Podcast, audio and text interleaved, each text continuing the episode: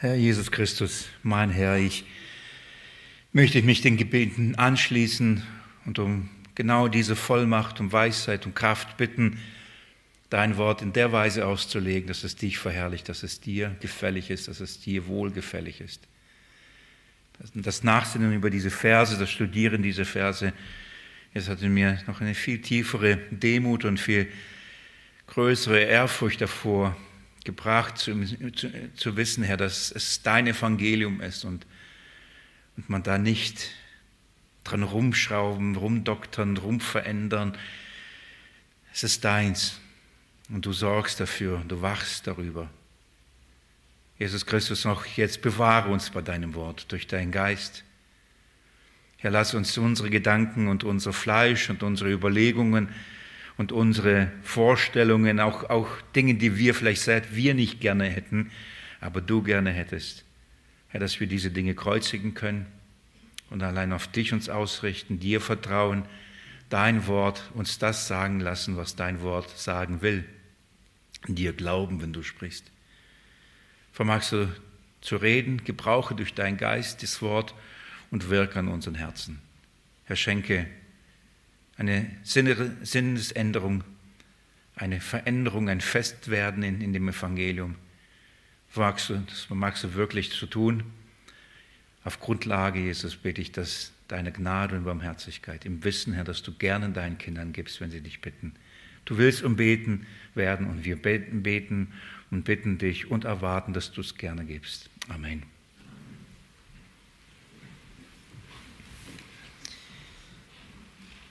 So, schauen wir uns noch einmal die Verse ähm, 8 bis 10 an und dann habt ihr ein, vier Wochen Zeit, es zu verdauen, die Gelegenheit, etwas nachzuhören, fast was nicht gehört wurde, ähm, das Ganze, ja, darüber nachzudenken, zu verinnerlichen. Aber heute schließen wir diesen Teil ab. Die Verse 6 bis 10 ist der, der Angriff auf das Evangelium und wir, wir haben ähm, angeschaut, dass Paulus hier sehr, sehr erschüttert darüber ist, sehr schockiert war, dass die Galater so schnell sich abgewandt haben vom Evangelium. Was war der Grund für ihre ab, äh, schnelle Abwendung?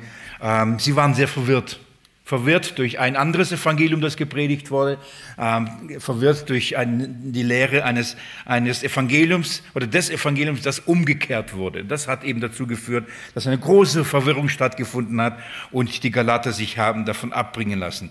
Das ist, was, warum der Paulus so schockiert war. Er an dieser Stelle, und das sind die Verse, in denen wir jetzt gerade sind, spricht er darüber und zeigt die Konsequenz dafür auf. Er zeigt auf, was es bedeutet, an ein Evangelium zu glauben, das ähm, ein ein, falsches, ein umgekehrtes Evangelium ist, letztendlich eigentlich gar kein Evangelium ist. Und er spricht ähm, einen Fluch aus, beziehungsweise er redet, dass es, dass es bedeutet, er verflucht zu sein und einem Fluch zu sein. Zweimal sagt er das, in Vers ähm, 8 sagt er das und in Vers 9 sagt er das, dass ähm, wer etwas entgegen dem, lehrt, was gepredigt wurde, wer entgegen dem lehrt, was angenommen und geglaubt wurde, ähm, der sei verflucht oder der ist verflucht. So, da, das, das ist eine sehr ernste Warnung, wirklich eine sehr ernste Warnung. Und ich, wie ich gerade gebetet habe, ich denke viel darüber nach und mir wird immer deutlich und, in, und wieder aufs Neue klar, dass es hier nicht darum geht, dass wir uns treffen oder dass jeder für sich selbst Bibel liest oder studiert und darüber nachdenken, was könnte es bedeuten, was könnte es nicht bedeuten. Und der eine sagt, ja, für mich bedeutet das das und der andere sagt, aber ich finde, das, das bedeutet das. Und dann sagen wir, jeder seiner Erkenntnis gemäß und ist okay. Das, das hier, wenn man anfängt, dieses Evangelium eben anzupassen, zu verdrehen, dann macht man es zu einem anderen Evangelium. Und die Konsequenz darauf ist Fluch.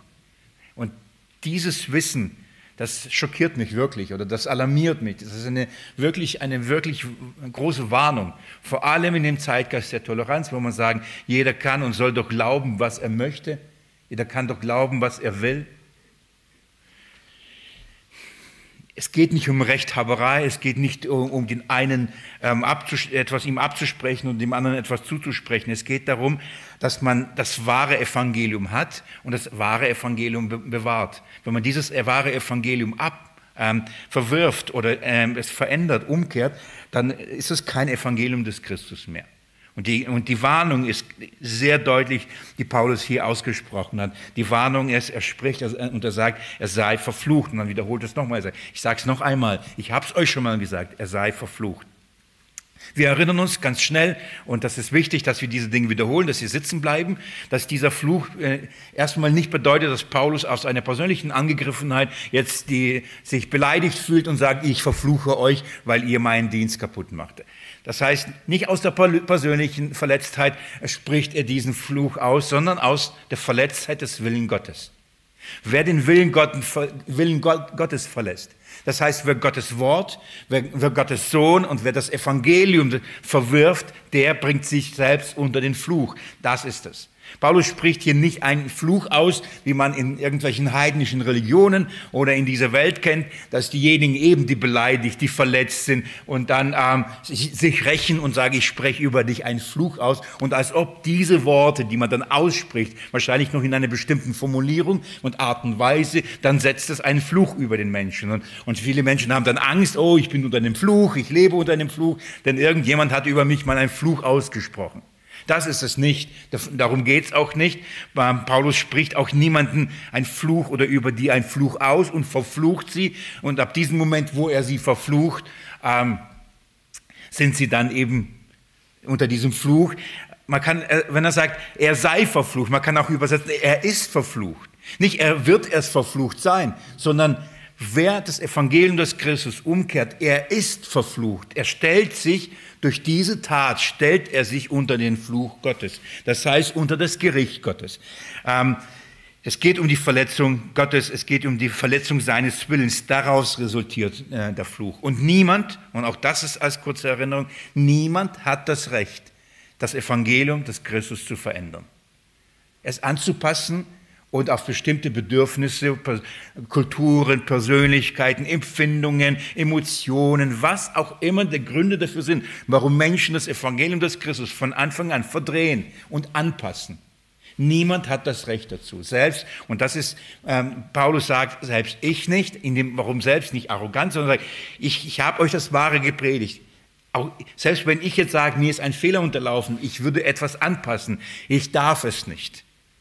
Und er sagt selbst, wenn ein Engel vom Himmel kommt, er redet nicht an Engel von der Hölle, er redet nicht von Dämonen, er redet nicht vom Teufel, selbst wenn ein Engel vom Himmel kommen würde und etwas anderes predigen würde, auch das, auch er sei verflucht. Das, was er damit sagt, ist, niemand, absolut niemand hat das Recht, das Evangelium, das Gott gefasst hat, beschlossen hat, gepredigt hat und am Ende der Tage verkündigt hat in seinem Sohn, Hebräerbrief Kapitel 1. Niemand hat das Recht, danach etwas anderes daraus zu machen. Das, ist, das steht fest. Und diese Warnung, liebe Geschwister, ist wichtig. Warum? Weil Gott selbst darüber wacht. Er wacht nicht nur, dass sein Evangelium sich verwirklicht. Er wacht darüber, dass jedes Wort, das er gesprochen hat, Wirklichkeit wird. So, er sorgt dafür, dass sein Wort nicht leer zurückkehrt. Wir, wir kennen die herrlichen Verheißungen aus Jesaja zum Beispiel. Gott sorgt selbst dafür, dass das, was er versprochen hat, gesagt hat, es auch äh, stattfindet. Dadurch erweist er sich ja erst als Gott, weil er sagt, wer ist ein Gott wie ich, der vorher etwas spricht und es passiert ganz genauso. Dadurch, das ist der Beweis der Göttlichkeit, der Allwissenheit, der Allmacht Gottes. Das heißt, Gott wacht über sein Wort, dass es stattfindet, dass es sich erfüllt. Aber er wacht nicht nur, dass es sich erfüllt, er wacht auch darüber, dass niemand es verdreht. Und das ist der Punkt, der bei mir große Ehrfurcht hervorbringt. Nochmal, es ist Gott selbst, der aufpasst, dass niemand es verdreht. Gott sagt nicht, okay, ich habe es euch verkündigt und jetzt kann es laufen. Und wer es glaubt, ist gut, wer es nicht glaubt, ist nicht gut. Was ihr daraus macht, ist eure Sache. Das ist so wirklich so oft die Einstellung, Hauptsache ich hab's und was die anderen daraus machen, ist egal. Gott selbst wacht darüber, was man mit seinem Wort macht. Und er lässt nicht ungestraft. Und das ist die Warnung. Das ist die Warnung, die er ausspricht. Er sagt, er lässt die nicht ungestraft, die es verdrehen. Ich, ich, wenn ihr über etwas vier Wochen lang nachdenken wollt, abgesehen von dem Inhalt, den Ruben dann verkündigt wird, nicht vergessen. Aber wenn ihr etwas mitnehmen wollt, dann lohnt sich mal darüber nachzudenken, wie wir grundsätzlich zu dem Wort Gottes stehen und was wir eine Herzenshaltung damit haben. Was für eine, haben wir eine Ehrfurcht davor, dass wenn wir etwas lesen und darüber nachdenken und uns fragen, was bedeutet das? Haben wir die Ehrfurcht davor, die Angst zu, Angst zu haben, Anführungsstrichen, aus dem etwas anderes zu machen als das, was Gott gesagt hat? Oder sagen wir, ah, hoffentlich habe ich eine, einen guten Gedanken dazu. Hoffentlich habe ich eine gute Idee, was das bedeutet. Oder, oder hat man, hat, vielleicht hat man keine Angst, wenn man das liest und denkt, ja, vielleicht bedeutet es das. Ja, dann bestimmt bedeutet es das. Und dann geht man weiter, ohne Gedanken zu machen. Ja, was ist, wenn es etwas anderes bedeutet? Spürt ihr, worauf ich hinaus möchte? Ich, ich möchte, dass wir wirklich Rechenschaft uns vor Gott geben, wie wir mit seinem Wort ob, umgehen, ob, wie wir über Gottes Wort reden und ob es uns bewusst ist, dass es Konsequenzen gibt, wenn wir etwas anderes als Gottes Wort verkündigen, was es, was es nicht ist. Es ist, hat Konsequenzen, wenn wir etwas als Evangelium ausgeben und Gott sagt, das ist kein Evangelium. Die Bibel sagt nicht, Alter, gut Pech gehabt, hast nicht verstanden. Die Bibel sagt, wer das Evangelium umkehrt, das heißt, es nicht, es zu einem anderen Evangelium macht, wir haben das durchbuchstabiert, der sei verflucht. Das, das ist doch schlimm, oder? Das hat große Konsequenzen. Ich will es nochmal sagen. Er ist unter dem Gericht Gottes. Und glaubt mir, es ist nicht gut, in die Hände des lebendigen Gottes zu fallen, wenn er jemanden richtet. Ja, es, Zucht ist schon schwer, oder? Wie viel mehr ist, ist große Tragweite, als wenn jemand in, ins Gericht Gottes kommt. Also das ist der Grund, warum wir sowohl vom Alten Testament durchgehend bis zum Ende des Neuen Testaments in jedem Brief von Gott eine Warnung haben. Ich weiß, dass ich, ähm, ich, ich lese das und komme an diese Stelle und dann denke ich, dann werden sie schon wieder zu mir sagen, ja, er schon wieder mit seinen Irrlehrern oder so. Ich weiß nach einer Reihe vom Petrusbrief, da haben manche geschrieben, wir haben genug von den Irrlehrern. Ich verstehe, dass man genug hat, aber das ist mir egal. Warum? Wenn jeder Brief des, der Bibel darüber spricht, wie kann ich darüber schweigen? Wenn die Schrift das für notwendig hält, nein, wenn Gott es für notwendig hält, uns permanent darauf, daran zu erinnern sagt, passt auf vor solchen, die das Evangelium umkehren. Da können wir nicht sagen, hey, will es reicht mal langsam mit denen. Wenn die Gefahr nicht so groß wäre, dann können wir darüber schweigen. Warum haben wir dann so eine zerrissene Christenheit? Warum haben wir denn so viele verschiedene Evangelien? Evangeliums. Warum predigt jeder irgendein anderes und dann sucht man sich halt den aus, dem einem, einem am besten gefällt? Es gibt aber nur eins. Es gibt nur ein Evangelium. Ich möchte euch bitten, mit mir kurz den, äh, den Römerbrief aufzuschlagen. Am, am Ende vom Römerbrief ist mir eine Stelle aufgefallen, in der Paulus am Ende von diesem Brief, und da geht es nicht viel um Irrlehrer übrigens, da ist es da nicht so. Und trotzdem taucht es auf, weil es immer und überall auftaucht. Schaut mal ähm, in Kapitel 16 im Römerbrief, ich lese die Verse. Jetzt muss ich. Ich, hab's, ich dachte, ich habe es kontrollieren. 17, richtig. 17, nicht 7, 17 jetzt. Ich lese ab 17. Ihr kennt den Text wohl. Hä? Ich ermahne euch aber, Brüder, dass ihr Acht habt auf die, welche entgegen der Lehre, die ihr gelernt habt, Zwistigkeiten und Ärgernisse anrichten und wendet euch von ihnen ab. Das ist eine klare Anweisung. Klare Anweisung. Nicht diskutiert, nicht streitet, nicht belehrt, wendet euch ab. Warum, schaut mal nochmal, ich ermahne, das ist eine Ermahnung, Parakaleo. Ermahnen, bitten, trösten, einladen. Also ein Erringen des Apostel Paulus wieder, wie in Kapitel 12 angefangen. Ich ermahne euch durch die Erbarmung Gottes. So wiederum, ich ermahne euch aber, Brüder, dass ihr Acht habt auf die, das ist es, seid aufmerksam, seid wachsam, darum geht es. Habt Acht auf welche? Welche entgegen der Lehre, die ihr gelernt habt. Darum geht's. Was habt ihr von Anfang an als Evangelium empfangen? Was habt ihr gelernt? Und jetzt gebt es doch nicht so schnell auf. Lasst es doch nicht verändern. Sondern in, wenn jemand kommt und entgegen dem, was wir als apostolisches Zeugnis des Evangeliums von Jesus Christus haben. Wenn jemand etwas anderes lehrt, dann müssen wir uns von ihm abwenden, sagt die Schrift. Warum? Das ist gefährlich.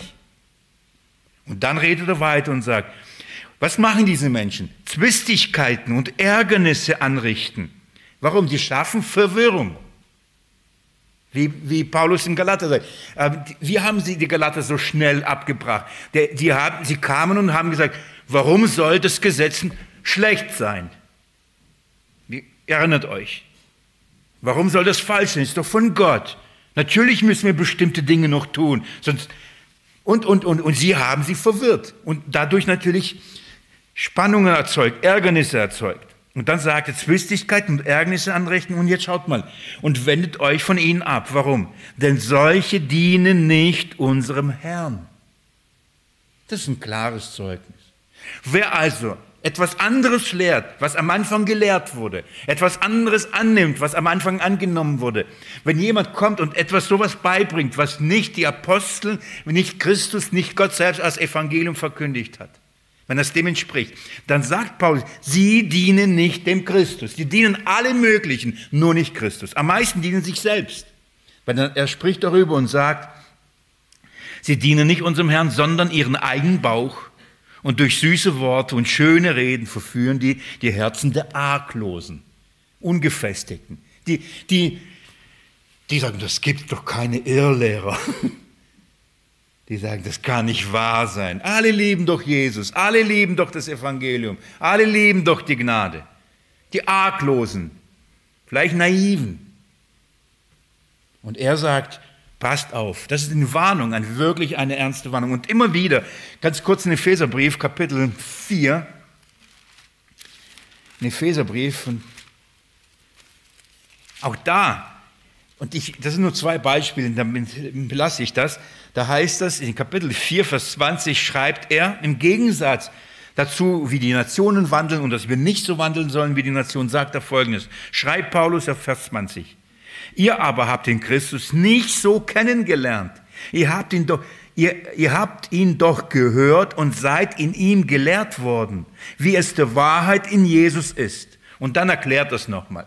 Immer wieder spricht die Schrift und sagt, wie habt ihr es gelernt? Was wurde verkündigt? Warum lasst ihr euch wieder davon abbringen? Warum, warum verwerft ihr das, was am Anfang so klar als das Fundament der Gemeinde gelegt worden ist durch die Apostel? Das, auf diesem Grund wurde gebaut. Und jeder schaut zu, auf diesem Grund muss man bleiben. Man darf nicht etwas anderem, Heu, Stroh und so weiter. Bleibt auf diesem Fundament. Und dieses Fundament ist Christus Jesus. Allein aus Gnade, allein aus Glauben und das nicht aus Werken. Das ist doch das Fundament unseres, unserer, unseres Glaubens letztendlich. Und immer wieder, was wurde gelehrt, was wurde also, das ist die, die, die Mahnung und das ist die Aufmerksamkeit, die wir haben.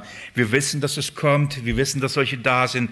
Und wir, Paulus, Paulus sollte auch nicht über uns schockiert sein, dass so schnell das passiert. Ähm, gehen wir zurück zum Galaterbrief. Also er spricht darüber und sagt, woran, was müssen wir prüfen? Was sind die zwei Prüfkriterien?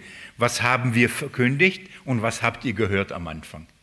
So, verkündigen und gelernt.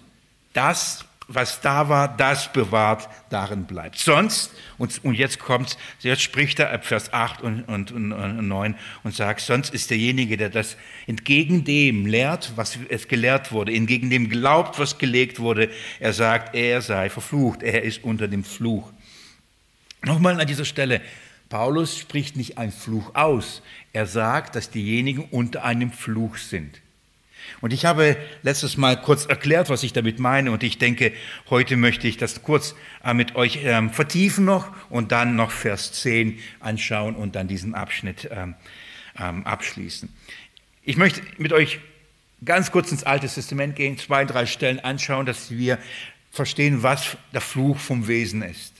Wie kommt man unter, unter dem Fluch? So, was ist der Fluch?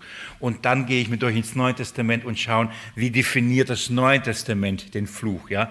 Ähm, und das hoffe ich wird, wird ähm, klar sein, was Paulus hier, hier macht. Ähm, oder wenn er sagt, er sei verflucht.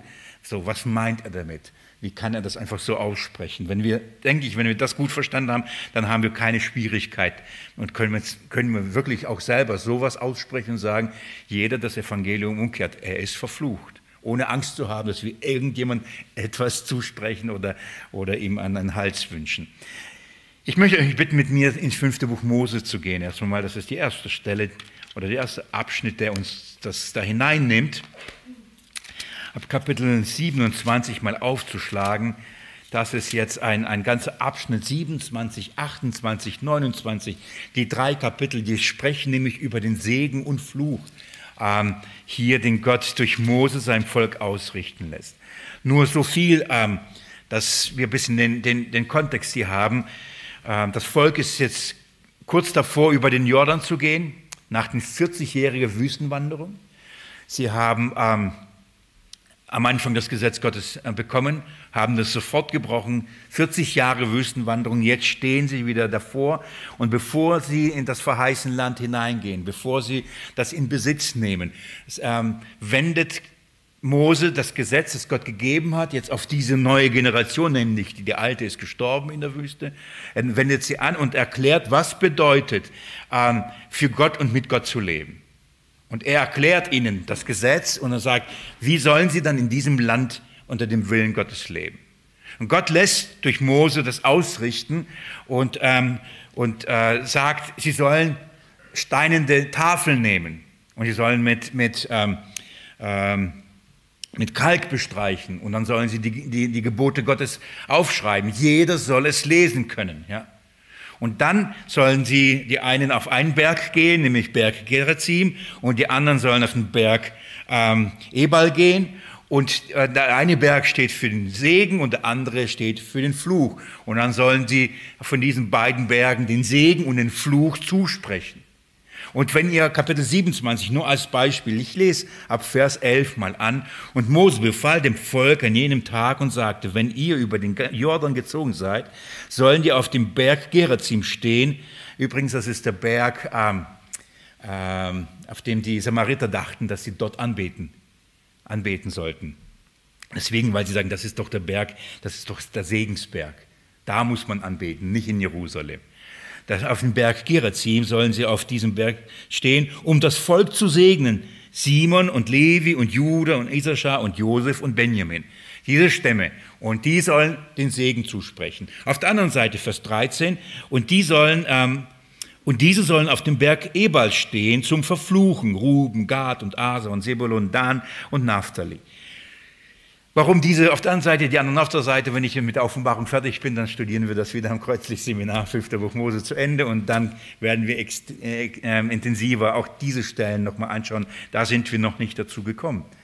Ähm, auf, auf, jeden Fall wird beides zugesprochen. Auf dem einen Berg Segen, von, äh, auf der anderen Fluch. Und dann folgen zum Beispiel zwölf Flüche.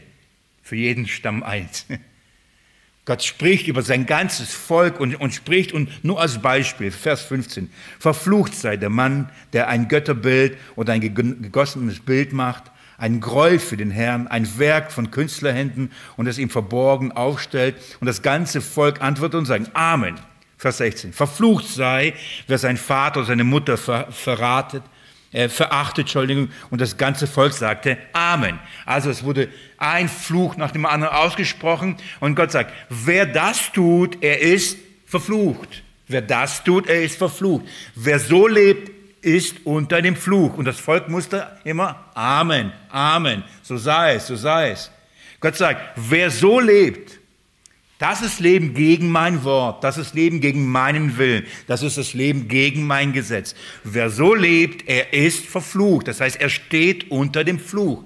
Und das Volk muss es hören, sie mussten ganz genau wissen, was bedeutet von Gott verflucht sein oder wie erlebt man den Fluch Gottes. Und das heißt, wer das tut, der ist verflucht. Auf der anderen Seite, oder Vers 26 ist die beste Zusammenfassung, was es bedeutet, ähm, verflucht zu sein. Schaut mal Vers 26, ein bekannter Vers, den Paulus im Galaterbrief zitiert. Verflucht sei, wer die Worte dieses Gesetzes nicht aufrecht erhält, sie zu tun. Und das ganze Volk sagte Amen. Verflucht ist der, der das Gesetz nicht hält. der das Gesetz bricht. Was ist das Gesetz? Für das Volk Israel, Gott schloss mit ihnen einen Bund am Berg Sinai. Er schloss mit ihnen jetzt hier einen Bund, bevor sie rübergeht. Und er sagt, das ist mein Wille, das ist mein Weg, das ist, auf diese Art und Weise werde ich euch segnen, wenn ihr mein Gesetz tut. Wenn es nicht tut, stellt ihr euch unter den Fluch. Ihr seid dann verflucht. Wir verstehen das Prinzip. Den Willen Gottes tun bedeutet Segen haben, unter dem Segen Gottes stehen. Den Willen Gottes brechen bedeutet es unter dem Fluch Gottes stehen. Jetzt, wer ist verflucht? Jeder, der nicht alle Worte, die im, in dem Gesetz Gottes geschrieben sind, steht, wenn er sie nicht tut. Das heißt, und das verstehen wir hoffentlich, dass jeder Mensch, der das Gesetz Gottes bricht, unter dem Fluch steht. Er ist unter dem Fluch.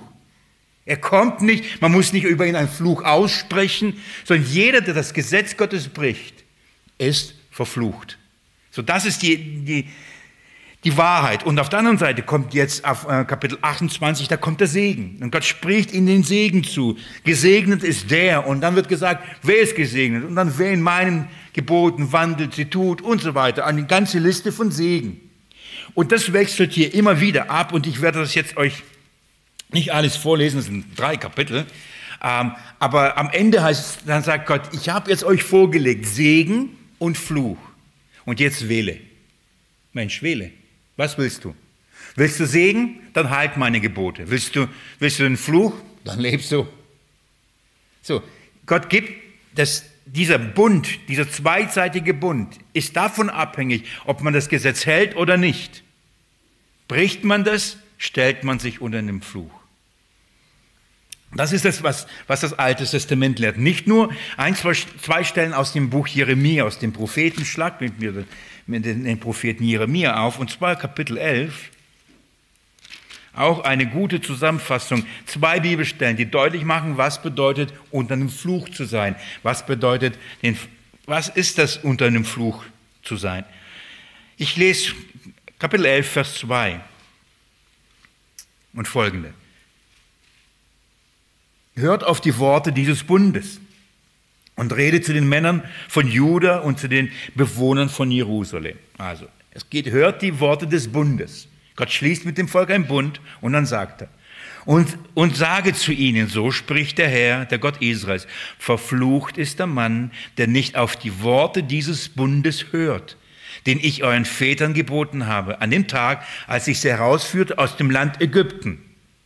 So, Gott hat den ersten Bund geschlossen und er sagt nochmal, verflucht ist jeder, der nicht dieses, nicht das hält, der diesen Bund nicht hält, stellt sich jeder unter dem Fluch. Verstehen wir das Prinzip? Somit verstehen wir, dass die ganze Menschheit letztendlich, weil die alle leben gegen das Gesetz Gottes. Wenn, wenn, wenn du sagst, ja, aber das ist doch nur mit dem Volk Israel, das sind die Stellen, die wir dann intensiver anschauen. Ähm, Gott sagt, ich, und das sage ich nicht nur dieser Generation, die hier steht, so sage ich der nächsten Generation, den Kindern und Kindeskindern. So, alle. Ja. Jetzt geht mit mir weiter in Jeremia, und zwar eine weitere wichtige Stelle ist Kapitel 17, Vers 5. Und die definiert den, den Fluch noch, noch genauer. 17, Vers 5, schaut mal. Jetzt wird deutlich, warum, jetzt wird deutlich, warum dieser Bund den Fluch bringt. Warum der erste Bund jeden unter den Fluch bringt. Schaut mal Vers 5 in Kapitel 17. So spricht der Herr. Verflucht ist der Mann, der auf Menschen vertraut und Fleisch zu seinem Arm macht und dessen Herz vom Herrn abweicht oder weicht. Das bringt einen Fluch. Und das ist ein Prinzip. Das gilt nicht nur für den alten Bund, das gilt genauso für den neuen Bund. Was ist der Fluch? Wenn der Mensch auf sich selbst vertraut, wenn er auf sein Fleisch vertraut, wenn er glaubt, er kriegt es hin, er muss sich halt nur anstrengen. Was hat Gott am Ende, nachdem, das ist jetzt, tut mir leid, wenn ich das jetzt so ein bisschen schnell durchgehe, nachdem Kapitel 27, 28, 29 Segen und Fluch dargestellt worden ist, sagt Gott in Kapitel 30, ähm, am Ende von 29, warum das Volk Israel unter dem Fluch steht und warum sie all seine Gebote brechen und sie nicht halten können. Er sagt, bis heute habt ihr kein Herz, um meine, in meinen Geboten zu wandeln. Ich habe euch bis heute kein Herz gegeben. Und dann kommt Kapitel 30, die Verheißung, ich werde euch ein neues Herz geben. Dann werdet ihr in meinen Geboten wandeln und sie tun. Der Grund, warum der Mensch, warum das Volk Israel, warum der erste Bund scheitert, ist, weil der Mensch aus sich selbst heraus versuchen wird, das zu tun. Und er hat kein Herz, Gott zu vertrauen, kein Herz, auf Gott die Hoffnung zu setzen, kein Herz, Gott zu, an Gott zu glauben, sagen, er macht's. Sondern er, was wird er tun? Der Mensch, der auf sich selbst vertraut, ich krieg's hin. Das ist, was ich als Werkgerechtigkeit, Werksgerechtigkeit bezeichne. Und die Bibel sagt, und Jeremia sagt, verflucht ist jeder, der selbst versucht. Natürlich, warum? Er wird immer scheitern. Darum, nicht weil der Versuch an sich selbst verflucht ist, sondern weil das Ergebnis immer das gleiche sein wird. Jeder Mensch, der auf, seinem eigenen, auf sein eigenes Fleisch und auf seinen eigenen Arm vertraut, er wird scheitern und dessen Herz wird sich vom Herrn weichen. Schaut mal, er vertraut auf sich selbst und vertraut nicht auf den Herrn. Nochmal, das gilt nicht nur für den alten, das gilt genauso für den neuen Bund.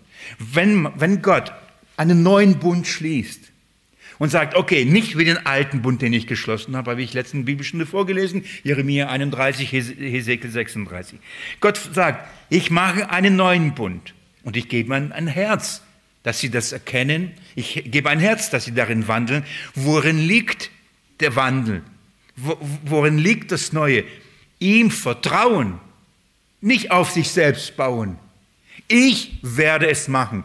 Ihr könnt den, den, den neuen Bund studieren und durchlesen und, und ich habe es in meiner Bibel mit einer Farbe markiert und heißt mal ich, ich, ich, ich. Ich mache es, ich mache es und ich mache es. Warum? Weil die es nicht hinkriegen. Das ist das Vertrauen. Wir kriegen es nicht hin, Gott kriegt es hin. Ich werde es machen. Und Jesus kam und hat es getan. Er hat es getan. So, ich, ich breche so zusammen. Was bedeutet, unterm Fluch zu sein? Jeder, der selbst versucht, vor Gott gerecht zu werden, der stellt sich unter den Fluch. Was bedeutet das Evangelium des Christus umkehren? Wenn man zum Evangelium des Christus, das Evangelium des Christus sagt, du kriegst es nicht hin. Du bist ein Sünder durch und durch. Du hast das Gesetz nicht gehalten. Du kannst es nicht halten. Darum kam ja Jesus, um es für dich zu halten. Und er hat dich befreit. Du bist der Sünde, du bist auch dem Gesetz gestorben. Du musst nicht mehr wieder unter dieses Joch, dich unter diesen Joch stellen. Du, du bist frei davon. Das erklärt Paulus im Galaterbrief intensiv. Und wenn man sagt, und Jesus sagt, vertraue mir, dass ich A, es für dich getan hat und B, es weiterhin für dich tun werde. Leb im Geist, nicht im Fleisch. Vertraue auf den Geist, vertraue auf mich und nicht auf dich, nicht auf deine Arm und deine Stärke. Wenn Jesus, wenn das das Evangelium ist, und liebe Geschwister, das ist doch das Evangelium. Darum ist es ja eine gute Nachricht. Jetzt. Und wenn jemand hinkommt und sagt, ja, schon gut, aber, und etwas dazu tut, und sagt, aber da, der Mensch muss doch noch etwas, auch wenn nur ein bisschen von seiner Kraft, auch wenn es nur minimal ist, aber irgendwas muss er. Dann stellt er sich unter den Fluch. Darum sagt Paulus, jeder, der ein anderes Evangelium verkündigt, er ist verflucht. Warum? Weil er automatisch sich auf sein, unter diesen Fluch stellt. Denn da spielt der Mensch wieder eine Rolle. Das ist der Fluch. Wenn du dich von, von diesem Evangelium abwendest, wendest du dich von Christus ab und von dem Erlösungswerk und stellst dich wieder automatisch unter den Fluch. Auch so fromm, so gottesfürchtig und hingebungsvoll und nicht schonend des Leibes und in all diesen Dingen Motiven getan, trotzdem unter dem Fluch. Und das muss man verstehen, das muss man sich sagen lassen. Was sagt der Hebräerbriefschreiber? Darf ich euch noch kurz an diesen Vers nochmal bemühen, zu diesem Vers bemühen? Hebräer Kapitel 2, Vers 3. Was ist die Warnung, die der Hebräerbriefschreiber da ausspricht? Und dies, das ist diese Warnung, die ist wichtig. Hebräer 2, Vers 3. Ich, ich beginne ab Vers 2. Hebräer 2, Vers 2 und 3 lese ich. Denn wenn es durch Engel verkündigte Wort, und hier geht es ums Gesetz, fest war und jede Übertretung und jeder Ungehorsam gerechte Vergeltung empfing, das heißt, man stellte sich unter den Fluch. Wie werden wir entfliehen, wenn wir eine so große Rettung missachten? Hebräerbriefschreiber sagt, was war mit Menschen, die unter dem ersten Bund die, ähm, sich auf sich selbst verlassen haben, auf ihre Kraft und ihre Stärke? Was war es mit denen, die das verworfen haben? Was hat, was hat sie erwartet? Eine gerechte Strafe. Die standen unter dem Fluch. Dann sagt er, was wird, wie viel mehr Strafe müssen die erfahren, die den neuen Bund verwerfen, die den Sohn verwerfen? Nicht die Schatten und Bilder, das eigentliche Verwerfen. Wie viel größerer Fluch liegt dann auf die? Und das ist nämlich der Punkt, was ich deutlich machen möchte, sagen möchte. Wenn, wenn schon das Gesetz, das der erste Bund und das Brechen des ersten Bundes, das Verwerfen dieses Wortes, das Missachten dieses Wortes, das Verdrehen dieses Wortes von Gott ein Fluch ausgesprochen bekam oder, und, und einen unter den Fluch Gottes stellte, wie viel mehr wird das den, die unter den Fluch stellen, die das Evangelium verwerfen, dieses Wort missachten, diesem Wort nicht glauben, dieses Wort verdrehen. Wie viel mehr erwartet sie? Und das ist die Warnung, die der Hebräerbriefschreiber gleich am Anfang ausspricht, weil das ist das Problem der Hebräer. Zurück zum Gesetz. Und er sagt, wisst ihr, was das bedeutet? Das ist eine Warnung. Die gleiche Warnung spricht Paulus eben im Galaterbrief. So, vom Alten Testament verstehen wir, was bedeutet. Das ist ein Prinzip. Gottes Wort verworfen, Gottes Willen verworfen. Aus eigener Kraft versucht, das zu tun. Man kommt unter das. Ich zeige euch vom Neuen Testament, was, was verflucht sein bedeutet. Und das ist ähm, sehr erhellend. Ich vermute nichts groß Neues, aber zumindest bestätigend, hoffe ich. Ähm, wir beginnen äh, in unserem Lieblingsevangelium, Markus Evangelium, in meinem Lieblingsevangelium bis ich ein anderes anfange durchzupredigen. Äh, Markus Kapitel 11. Ich erinnere euch an diese Stelle, auch die haben wir intensiv uns angeschaut, auch wenn es ein paar Jahre her ist. Ihr erinnert euch an die Verfluchung vom Feigenbaum? Das ist, Jesus hat einen Feigenbaum verflucht. Petrus hat es übrigens ausgesprochen. Jesus geht nach Jerusalem. Wir sind in Kapitel 11.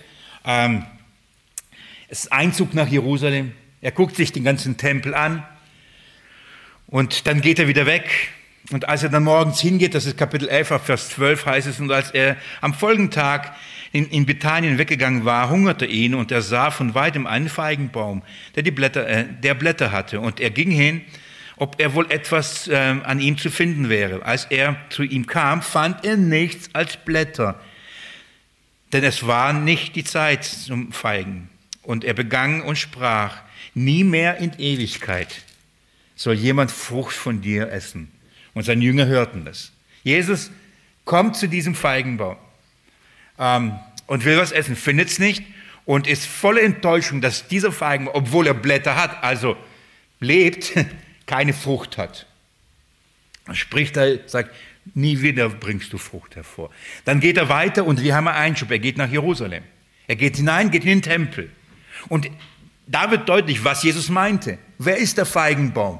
Wo sind die Blätter und wo ist keine Frucht? Und er geht in diesen Tempel hinein und was sieht er? Haufen Blätter, aber keine Frucht. Ein religiöses Judentum, das aus seiner eigenen Kraft und seine eigenen Werke versucht, Gott gerecht zu werden, aber eine Räuberhöhle, einen Götzendienst daraus gemacht hatte. Und Jesus spricht diesen Fluch über dieses religiöse Judentum aus und sagt, nie, nie kommt Frucht von dir. Der arme Feigenbaum musste halt herhalten als Illustration.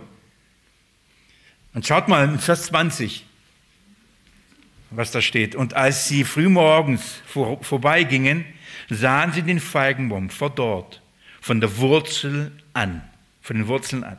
Und Petrus erinnerte sich und spricht ihm, Rabbi, siehe, der Feigenbaum, den du verflucht hast, ist verdorrt. Er hat es verstanden. Dieser Feigenbaum ist verflucht und er bringt keine Frucht, kann keine Frucht mehr bringen, in Ewigkeit keine Frucht. Er lebt nicht mehr.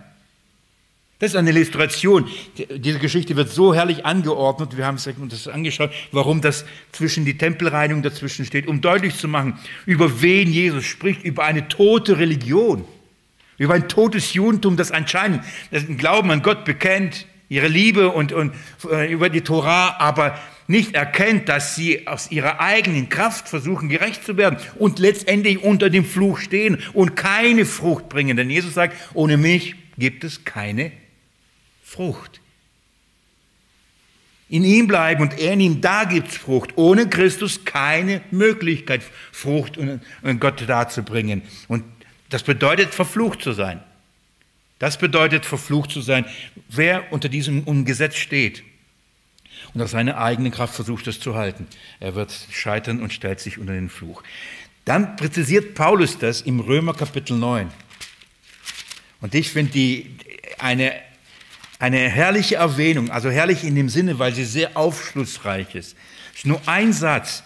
Und weil dieses Kapitel, Kapitel 9, vor allem 10 und 11 ja so herausfordernd ist und so und kontrovers diskutiert und ausgelegt wird, überliest man so viele kleine Nuancen und dann merkt man aber, da steckt doch auch da einiges an Erklärung und äh, es lohnt sich da genauer hinzuschauen. Schaut mal Kapitel 9, ich lese ab Vers 1. Ich sage die Wahrheit in Christus. Ich lüge nicht. Wobei mein Gewissen mir Zeugnis gibt im Heiligen Geist, dass ich große Traurigkeit habe und unaufhörlich Schmerz in meinem Herzen, denn ich selbst, ich habe gewünscht, und jetzt schaut mal, was Paulus sich gewünscht hat, verflucht zu sein von Christus weg für meine Brüder, meine Verwandten nach dem Fleisch, den Israeliten sind. Er wünscht sich, und jetzt schaut mal, verflucht zu sein. Hat sich jemand von euch gewünscht, verflucht zu sein? Das kann man nur verstehen, wenn man die gleiche Liebe von Paulus zu seinem Volk spürt. Andersrum, wenn man die gleiche Liebe Christus zu seinem Volk spürt. Denn Christus wurde für uns zum Fluch. Denn verflucht ist der, der am Kreuz hängt. Die gleiche Liebe, die in Christus ist, war in dem Paulus. Das trieb ihn an. Und jetzt aber, jetzt schaut mal, also das ist sein, sein Anliegen. Er sagt, ich würde lieber, ich würde, wenn es nur ginge, er weiß, es geht nicht, weil nur einer kann für die anderen verflucht sein. Und das hat er getan, der Christus. Paulus kann kein Opfer darbringen, ist unmöglich. Aber jetzt schaut mal, wie er das definiert, verflucht zu sein. Und guckt mal hin. Wie definiert er das? Ich wünsche verflucht zu sein von Christus weg. Das ist verflucht sein. Das ist Fluch. Kein Christus haben. Paulus sagt, verflucht bedeutet, ich habe Christus nicht, ich bin abgetrennt von Christus, ich habe Christus nicht. Das ist verflucht sein. Wer, wer nämlich Christus nicht hat, steht unter dem Fluch Gottes. Denn nur in Christus wird der Fluch beseitigt. Nur in Christus wird der Zorn Gottes, das Gericht Gottes beseitigt. Nur in Christus, anderswo nicht. Das heißt, derjenige, der Christus nicht hat, ist verflucht. Äh, du musst nicht einen Fluch über aussprechen und sagen, jetzt bist du verflucht. Nein, du bist verflucht. Jeder Mensch, der Christus nicht hat, ist verflucht. Verflucht zu sein bedeutet, von Christus abgetrennt zu sein, Christus nicht haben, Christus nicht besitzen, kein Anteil an ihn haben, bedeutet verflucht zu sein. Weil, weil, weil man automatisch, sobald Christus nicht da ist oder wenn Christus nicht da ist, man völlig dem kompletten heiligen, völligen Zorn Gottes ausgesetzt ist. Darum sagt er, etwas, was ich weiß nicht, ich, vielleicht traut ihr euch jetzt sowas auch zu sagen, was er am Ende vom Korintherbrief sagt. 1. Korinther Kapitel 16. Am Ende. Ich, ich liebe solche Studien, ich hoffe, ich bemühe mich und ähm, nicht zu sehr damit, aber ich liebe solche Studien, weil auf einmal Begriffe auftauchen, die man sonst überliest. Texte, die man so in- und auswendig kennt und man staunt darüber, dass solche Dinge eigentlich drinstehen, obwohl man dachte, man kennt die Texte. Schaut mal Kapitel 16, Vers 21, was da steht. Der Gruß mit meiner, des Paulus Hand, also nachdem er hat schreiben lassen, will er selber unterschreiben. Und schaut mal, was er selber schreibt. Der Gruß mit meiner, des Paulus Hand, wenn jemand den Herrn nicht lieb hat, er sei verflucht. Das ist mal ein Gruß, oder? Das ist ein Gruß. Das schreibt er am Ende vom 1. Korinther. Ist das, habt das auf dem Schirm gehabt?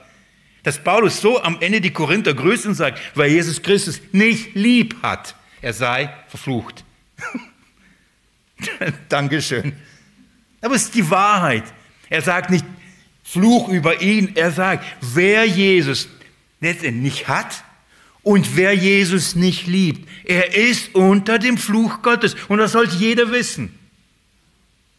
Wenn wir Jesus nicht lieben, wenn wir seine mit einer unaussprechlichen Freude, den wir nicht gesehen haben, sagen, ich liebe ihn. Und wann würden wir Jesus lieben? Wenn wir doch verstanden haben und geglaubt haben, dass er all den Fluch auf sich genommen hat. Warum lieben wir denn ihn? Ja, weil er uns zuerst geliebt hat und seine Liebe darin erwiesen hat, dass er für uns gestorben ist. Wer das erfahren hat, wer das glaubt, wer das fühlt, wer diese Liebe hat, der ist nicht verflucht. Aber wer das nicht fühlt, nicht hat, nicht glaubt, er ist verflucht. Nochmal, Paulus spricht hier nicht, wer Jesus nicht liebt, den verfluche ich. Das ist, er sagt, er ist unter diesem Zustand. Nochmal, Jesus haben, nicht verflucht sein. Jesus nicht haben, verflucht sein.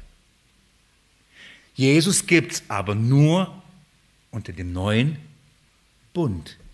Denn dies ist der Bund, den ich mit meinen geschlossen habe. Jesus hat einen Bund geschlossen. Das ist der Bund. Auf dieser Grundlage gibt es eine Beziehung mit ihm, auf keine anderen.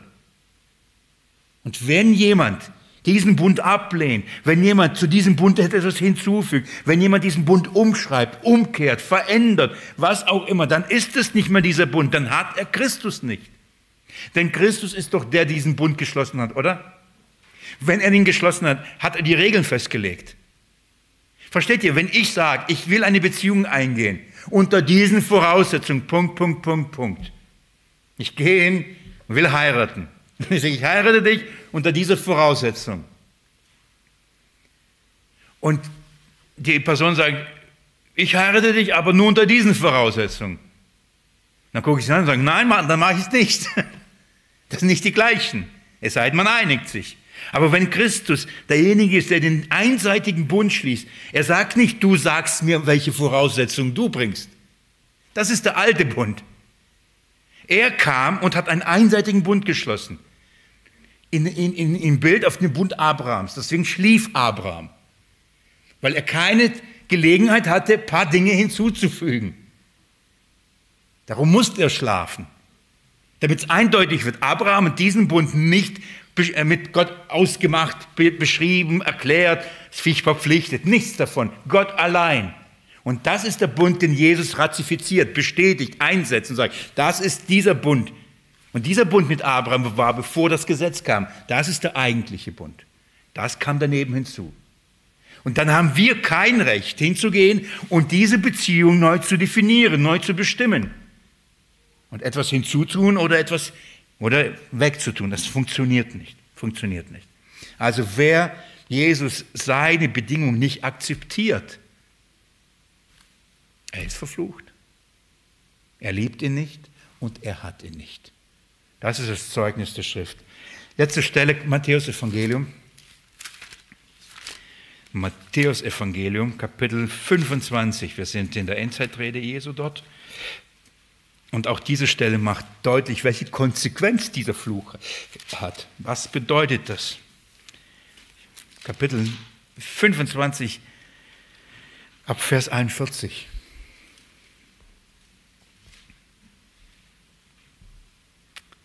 Da heißt es, dann wird er zu, euch, zu denen zu der Linken sagen, geht von mir Verfluchte in das ewige Feuer.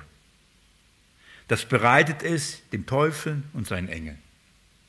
Das ist der Ort, wo alle hingehen, die Christus nicht haben.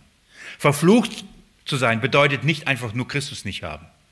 Verflucht zu sein bedeutet nicht einfach, ihn nicht zu lieben. Verflucht zu sein bedeutet aus diesem Grund, weil man weder Christus hat noch ihn liebt, auf ihn wartet das ewige Feuer, die Hölle. Zusammen mit dem Teufel, zusammen mit allen Dämonen, zusammen mit all den Verführern, zusammen mit allen falschen Lehrern, mit, mit allen, die Christus nicht lieben. Das ist der Ort, da kommen alle hin, die Verfluchten. Das bedeutet verflucht zu sein. Ewiges Feuer, ewiges Gericht. Wer Christus nicht hat, das, auf, das wartet auf ihn, dieses Gericht wartet auf ihn. Ich möchte das nochmal zusammenfassen. Was bedeutet eben dieses Anathema? Was bedeutet es, das verflucht zu sein? Kein Spruch, kein über jemanden etwas Böses sagen, ein etwas einen Hals wünschen. Es bedeutet, den Willen Gottes, den er offenbart hat, verwerfen. Und zwar den Willen, dass kein Mensch gerettet wird, außer nur an dem Glauben und durch den Glauben, durch seinen Sohn Jesus Christus, durch das Evangelium des Christus. Wenn jemand das verwirft, stellt sich unter den Fluch, ist unter dem Fluch. Und das ist, was Paulus sagt. Darum seine Alarm, darum seine Warnung. Er sagt, wenn ihr das verwerft, wisst ihr, was bedeutet? Ihr wollt zurück, er sagt, ihr wollt zurück unter das Gesetz? Wisst ihr, wohin zurückgeht? Unter den Fluch. Das ist eine Warnung. Jeder, jeder, der das glaubt, jeder, der das tut, geht zurück unter den Fluch Gottes. Zurück zum Galaterbrief. Noch ein paar Minuten.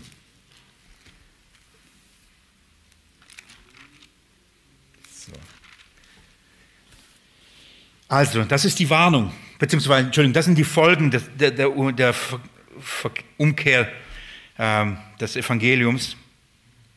Jetzt kommen wir zum Vers 10 und ich will in den letzten paar Minuten ein paar Anmerkungen euch dazu geben. Vers 10. Es heißt, ähm, denn, ich, denn rede ich jetzt Menschen zuliebe oder Gott? Oder suche ich Menschen zu gefallen? Wenn ich doch noch Menschen gefiele, so wäre ich Christi Knecht nicht. Manche Übersetzungen, je nachdem Kapiteleinteilung, nehmen Vers 10 zu dem nächsten Abschnitt. Ich lasse ihn gerne hier und meine, dass es dazugehört. Und das ist der Teil, äh, wir haben also, nachdem wir die, die, Punkte durch Vers 6, 7, 8, 9 angeschaut haben, kommen wir jetzt zum letzten Punkt in diesem Angriff auf das Evangelium. Paulus sagt, aber in welcher Haltung sollen wir jetzt für das Evangelium kämpfen? So, was, jetzt ist Folgendes, schaut mal, äh, man ist sehr schnell dabei, und die Gefahr ist nicht nur sehr groß, sondern realistisch. Wenn man das Evangelium so predigt, wie Gott es verkündigt hat, wie Jesus es, es ähm, nicht nur gelehrt, sondern gelebt und erfüllt hat, wie er es den Paulus und den Aposteln überliefert hat, wie es die gepredigt haben. Was ist die Folge? Die Menschen werden es hassen. Alle werden es hassen. Fast alle. Es werden welche sein, die es annehmen. Aber grundsätzlich, es ist so, es wird nicht sagen, oh, es wird eine gute Nachricht verkündigt und niemand empfindet es als eine gute Nachricht. Stellt euch vor, jetzt knechtet das Volk Hunderte über Hunderte von Jahren unter dem Gesetz. Jetzt kommt Jesus und verkündigt ihnen die Freiheit vom Gesetz. Und sind sie dankbar? Er bringt eine gute Nachricht und sagt, ich habe es für euch erfüllt, ihr müsst es nicht mehr tun. Glaubt an mich. Haben sich darüber gefreut. Oh, er bricht das Gesetz, oh, und er bricht den Sabbat und, und, und. Da kamen die Apostel, haben das Gleiche verkündigt. Was ist mit denen passiert? Sie haben sie gesteinigt. Sie verkündigen eine gute Nachricht. Niemand empfindet es als eine gute Nachricht. Jetzt könnte, könnte man in der Gefahr stehen, man könnte so das Evangelium verkündigen und in der Gefahr steht jeder und, und darum sind die Kirchen leer, darum ist das Christentum tot, weil man angefangen hat, das Evangelium anzupassen. Weil Menschen, die wollen das nicht hören, sie mögen das nicht. Erstaunlicherweise, ich habe jetzt vor, vor ein paar Tagen mit einer lieben Schwester gesprochen und die sagt, Willi, ich bin nicht religiös aufgewachsen, bin ich gar nicht. Das, ich bin spät zum Glauben gekommen. Und ich bin erschrocken über mich, wie sehr ich immer wieder zum Gesetz tendiere. Steckt so im Menschen drin. Sie lieber das will, obwohl, und nicht die Gnade. Und frage mich, warum ist das so? Ich habe ein Gespräch mit ihr gehabt. Warum ist das so? Warum tendiert der Mensch lieber zum Baum des Erkenntnisses des Guten und Bösen, statt zum Baum des Lebens zu greifen? Von Anfang an will er immer das, was ihm den Tod bringt, statt das zu nehmen, was das Leben ist. Wir neigen dazu, wir neigen dazu, uns, uns einfach zu machen. Ist doch nicht schlimm, wenn ich dann sage, ja, okay, dann lass dich halt beschneiden, was soll's. Hauptsache, du glaubst an Jesus, oder? Dann haben wir weniger Stress. Schaut mal, wenn Paulus, wie viel einfacher hätte Paulus, würde er sagen, Leute, ähm, ist okay und lebt im Gesetz, haltet das Gesetz, Hauptsache ihr habt Jesus. Er könnte, es doch, er könnte es doch so einfach sich machen. Ganz ehrlich, habt ihr schon mal einen, einen, einen bekannten Freund, so vielleicht nicht Gläubigen, ähm, in einen Gottesdienst eingeladen, zu einer Veranstaltung eingeladen?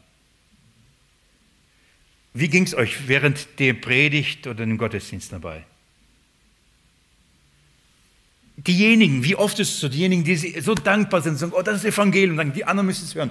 Dann laden sie ein, dann sitzen die anderen und dann machen, oh, das kann er doch nicht so sagen, oh, kann er, das kann er vielleicht mal ein bisschen freundlicher ausdrücken, er könnte es doch ein bisschen nicht so formulieren, er kann das doch nicht knallhart so sagen, du kannst es doch ein bisschen schmeichelhafter, oder? Das sind unsere Sorgen. Wir denken, oh, wie wird das annehmen? Wird das überhaupt annehmen? Wird es ihm gefallen? Wird es ihm nicht gefallen? Wird es lieben? Nicht lieben? Wenn wir das Evangelium verkündigen, an wen denken wir immer zuerst? Wem wollen wir gefallen? Menschen. Menschen. Wenn wir das Evangelium verkündigen, wem wollen wir in erster Linie nicht gefallen? Erschreckenderweise, obwohl wir das nie laut aussprechen würden. Wir merken es aber nicht mal, dass wir gar nicht dem Herrn gefallen wollen, sondern den Menschen gefallen. Wir machen uns Sorgen, was wird der Mensch darüber denken? Und wir machen uns nicht Sorgen, was wird Jesus jetzt dabei denken? Oh, wird er das blöd finden, nach Hause gehen und mich schlecht machen? Oder denke ich, was wird Jesus dazu sagen? Wenn ich nach vorne stehe und das Evangelium verwässere, umdrehe, verkehre, was, was sagt Jesus? Das ist, was ich am Anfang gesagt habe. Das ist mir nochmal so deutlich geworden. Ist das meine Priorität? Ich mache mir Gedanken, wenn ich nach Hause gehe. Jesus, hat es dir gefallen? Hat es dir gefallen? In der Art und Weise, wie ich gepredigt habe? Hat es dir gefallen, in der Art und Weise, was ich gesagt habe? Hat es dir gefallen, in der Art und Weise, wie ich dargestellt habe? Jesus, kann, äh, ist es gut für dich gewesen? Und nicht, oh, hoffentlich hat es jemandem gefallen. Und dann gibt es Menschen, die gefällt es nicht und dann fällt man aus allen Wolken, der Dienst war schlecht.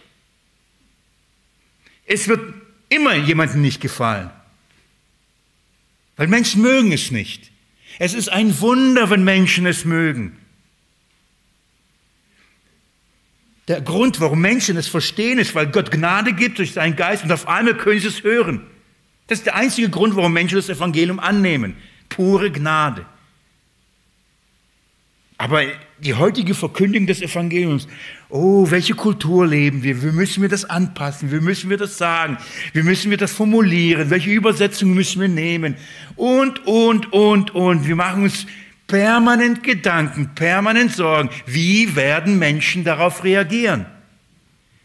Wir machen uns nicht nur Sorgen um Menschen, wir machen Sorgen um uns.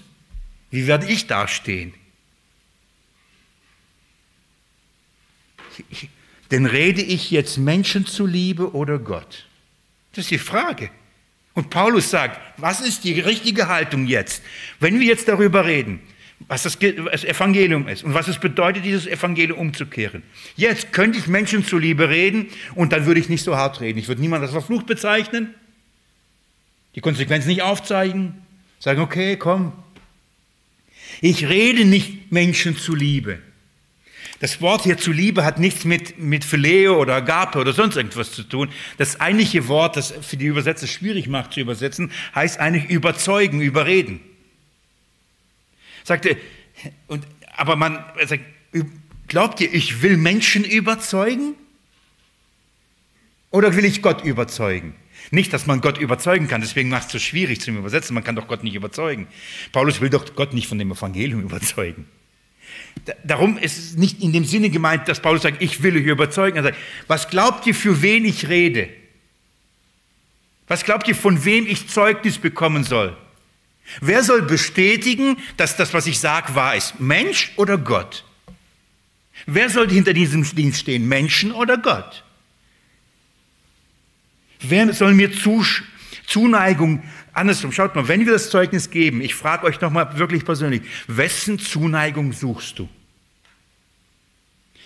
Andere Übersetzungen, ich habe alle Übersetzungen, die ich hatte, sind nicht wenige quer gelesen und geschaut, wie sie diese, diesen Vers übersetzt haben. Interessant. Andere übersetzen, denn suche ich Beifall bei den Menschen oder bei Gott? Fand ich auch nicht schlecht. Von wem suchst du Beifall?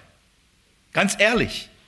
Wenn du willst, hoffst du, dass am Ende Gott sagt, Gut gemacht. Danke, dass du das für mein Evangelium treu eingestanden bist. Und da willst du, dass Menschen sagen, oh toll, du bist aber so lieb und so weit und so toll. Um wen geht's hier?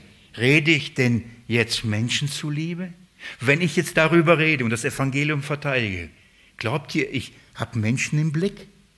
Nochmal, versteht mich da nicht falsch. Und Paulus sagt nicht, mir sind Menschen egal. Darum geht es ja nicht. Er war bereit, alles für sie zu tun. Dem Jude ein Jude zu sein, dem Grieche ein Grieche zu sein, kommen wir noch dazu, wenn wir über das Gesetz Gottes nachdenken, was das bedeutet.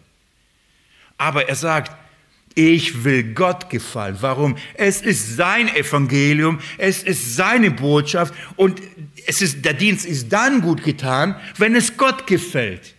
Und ich fordere ich noch einmal heraus. Der Art und Weise, wie du Zeugnis gibst, wie du vom Evangelium redest, wenn, frag dich ehrlich, ob du predigst, wo auch immer du stehst. Willst du Gott gefallen oder Menschen oder dir selbst? Wem willst du eigentlich gefallen? Und das ist etwas, was jeder sich wirklich selbst persönlich fragen muss. Und wenn du sagst, ehrlich bist, musst du nicht mal laut aussprechen, der Herr weiß sowieso. Wenn du eigentlich sagst, ja, eigentlich geht es mir um die Menschen, dann weißt du Bescheid. Wenn du sagst, eigentlich geht es mir um mich selbst, weil ich eigentlich schon der Held sein möchte, dann weißt du Bescheid. Hier geht es dann nicht mehr um die Wahrheit. Man kann das als Evangelium und Kampf für das Evangelium und all das, aber hier geht es nicht mehr um die Wahrheit. Das veranlasste wirklich Luther dazu zu sagen, so war ich hier stehe. Gott helfe mir, ich kann nicht anders. Warum? Dann würde ich Menschen zuliebe reden. Glaubt ihr, dann, dann hätte er gesagt, ja okay, alles okay. Aber das Wort sagt etwas anderes. Es ist anders offenbart, es ist anders bezeugt. Und das alles andere wäre dagegen. Das wäre nicht mehr die Wahrheit. Habe ich so, dann kriegt man keinen Applaus von Gott. Ich gebe euch ehrlich, das ist mein persönliches Zeugnis, in meinem Fleisch. Ich weiß, wie sehr wir auf Menschen immer schauen. Und wenn jemand kommt und sagt, oh Willi, danke für den guten Dienst, ah, das ist schon schön. Wenn jemand mir erzählt, was es mit dem Gutes getan hat, dann tut es mir gut. Ich leugne das nicht. Und das Fleisch liebt das. Es ist so. Aber ich gebe euch Zeugnis, da kann einer kommen und mir etwas Schlechtes sagen und da können hundert Gutes sagen und ich bin am, am Boden zerstört. Darf auch nicht sein. Jetzt, wenn ich nach Hause fahre und ich ihm und der Geist Gottes, wie Paulus sagt, meinem Geist Zeugnis gibt, gut gemacht, dann ist mir egal, ob jemand das gut gefunden hat oder jemand das schlecht gefunden. Wirklich. Ich bin glücklich. Ich bin einfach glücklich. Wenn dann, wenn jemand dann mir böse ist und schreibt, oh, du Irrlehrer, ich wirklich, es dann ertragen. Warum? Weil ich das Zeugnis Gottes und den Lob Gottes in mir habe. Dann ertrage ich das. Und wenn man mich lobt, dann fließt das nur so weiter, weil ich weiß, woher es kommt. Bleib nicht hängen, weil ich weiß. Es geht um Gott und ihm wohlgefällig zu sein, ihm wohl zu gefallen. Und das mein letztes persönliches Zeugnis, meine Erfahrung, wenn es Gott wohlgefällt, dann gefällt es auch Menschen. Dann kommt auch etwas an. Dann der gleiche Geist, der in meinem Herzen Zeugnis gibt, sagt, das ist die Wahrheit, wird in den Kindern Gottes das gleiche Zeugnis geben und sagen, das ist die Wahrheit. Und das ist oft der Grund, warum man glücklich nach Hause fährt. Nicht, weil es toll gefunden haben, sondern weil man, weil man, weil man weiß, man hat Gottes Wahrheit verkündigt. Und dann hört man, was zum Segen geworden ist. Und dann weiß ich, warum. Es ist der gleiche Geist, der da gewirkt hat. Immer wieder, diese wenigen Schritte hierher, ist mein Gebet, Herr, verherrliche dich. Es ist leider zu kurz der Weg hierher.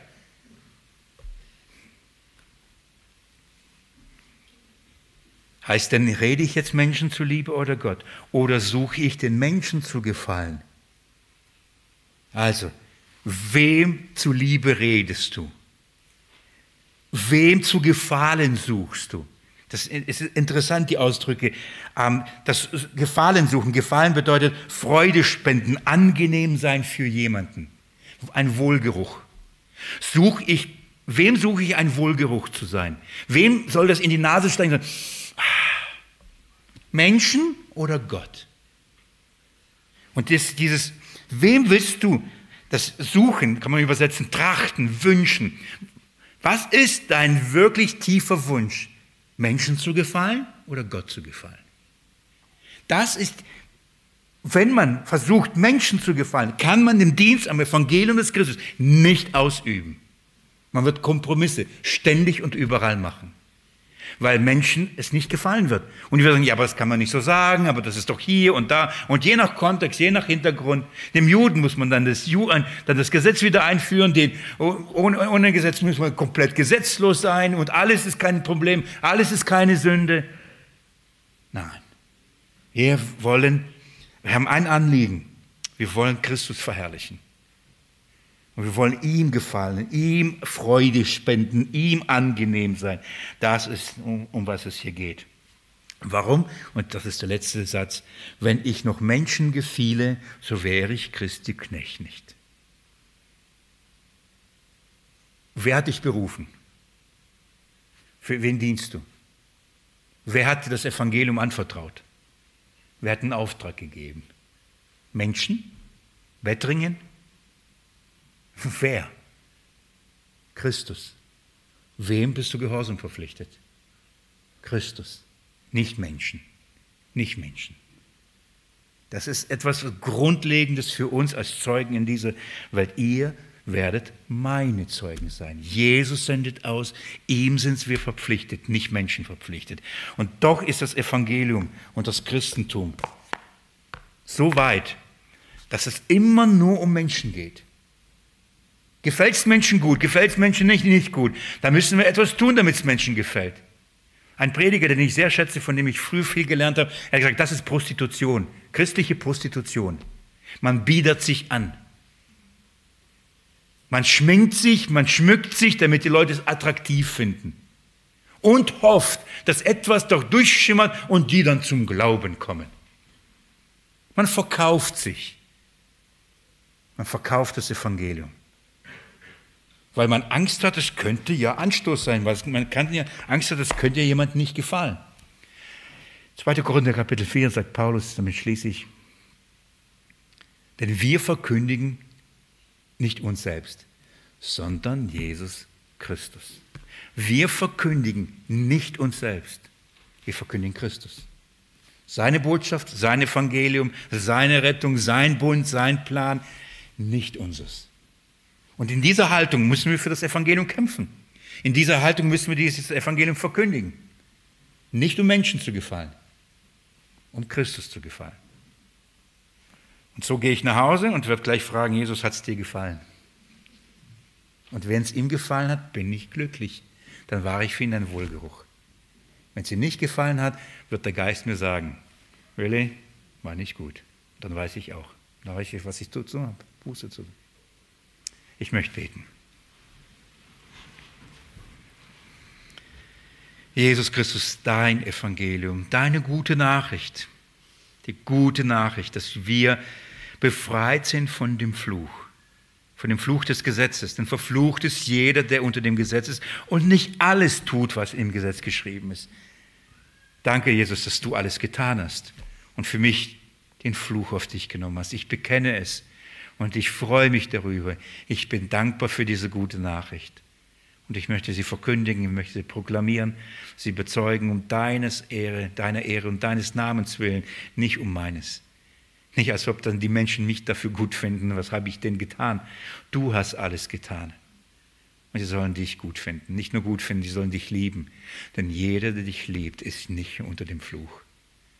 Herr, bestätige die Liebe durch deinen Geist, gib Zeugnis im Inneren und die Gewissheit, Herr, dass wir nicht unter dem Fluch sind. Und jedem, der aber Jesus nicht liebt und nicht glaubt, Herr, offenbare ihm die völlige Konsequenz dessen, was es bedeutet, Christus nicht zu haben. Das bitte ich Jesus in deinem Namen. Amen. Ihr Lieben, kommt gut nach Hause. Gottes reichen Segen euch.